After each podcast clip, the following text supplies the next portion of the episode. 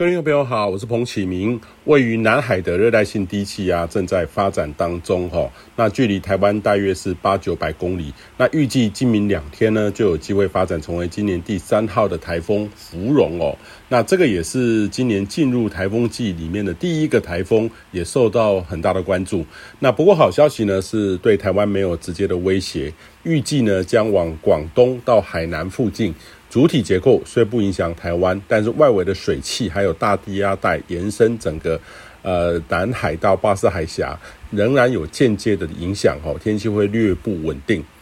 那另外一个低压扰动正在菲律宾东方海面，也就是台湾的东南方，大约是一千两百公里，正逐渐的发展当中。未来几天有逐渐成为这种热带性低气压或是台风的趋势。不过呢，这盘整需要一段时间。预计呢是往北到北北西方向前进，往琉球群岛方向移动，对台湾呢还没有直接的威胁性。呃，这主要是太平洋高压呢暂时东退到日本东南方，如果发展成为今年第四号台风呢，将会沿着高压环流往北，并不是直接往台湾附近的这个趋势哦。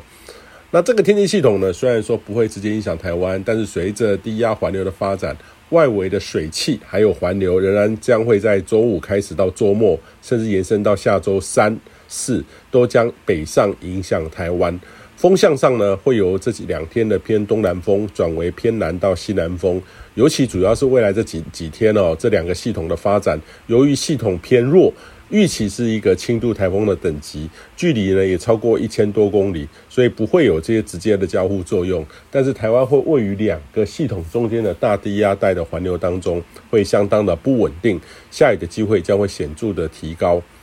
那预计呢，午后热对流的发展，或是偏南风的水汽，还有云雨带的移入，将会很容易有旺盛的雷阵雨发展哦。呃，还是提醒你要注意天气的变化。首当其冲呢，就是花莲到台东，还有恒春半岛。不过，在中南部的午后雷阵雨，就像是如同昨天一样，很容易有很旺盛的闪电雷击，务必要小心。听到雷声，请入室内哦，更要避免在雷雨天骑乘机车或是停留户外。那午后雷阵雨呢，形容呢就是在夏天阳光呢在上午照射这个陆地之后，将水汽蒸发。那在这个阶段呢，有旺盛的对流发展，接近呢。接着就像是一个连锁反应一样，就像您煮开水，最后到临界程度呢，会全面的沸腾。这个通常呢会在靠近山区附近最容易发生，也会延伸到平地，甚至也有在平地直接发展起来，或是很不稳定的不连的下的这个连锁机制哦，不断的维系对流的生命期，然后随着微弱的纵观风向带动往其他地方的移动。那所以很多的时候呢，不限于是午后的发展，有些时候是配合海陆风环流，甚至延伸到晚上。